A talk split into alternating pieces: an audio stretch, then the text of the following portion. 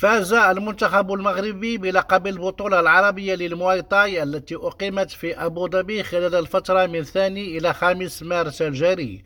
وفاز المنتخب الوطني للمواي تاي بلقب البطولة العربية بعد حصده تسع ميداليات خمس ذهبيات وثلاث فضيات وبرونزية ليتوج باللقب للمرة الثانية على التوالي. بعد فوزه كذلك بالنسخة الخامسة التي أقيمت عام التسعة عشر وألفين في أبو ظبي أيضا. وشهدت البطولة العربية للمواي مشاركة 170 رياضيا من 17 دولة عربية.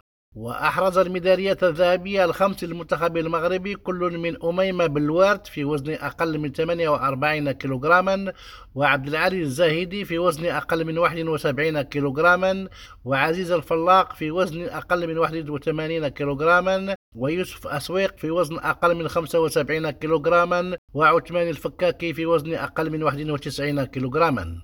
وفاز بالميدالية الفضية الثلاث كل من ريما ريحانة في وزن أقل من 60 كيلوغراما وحمزة حميداش في وزن أقل من 63 كيلوغراما ومحسون ياسين في وزن أقل من 67 كيلوغراما. فيما نال يوسف مونين الميدالية البرونزية في وزن أقل من 51 كيلوغراما. عبد اللطيف ودراسي لريم راديو أبو ظبي.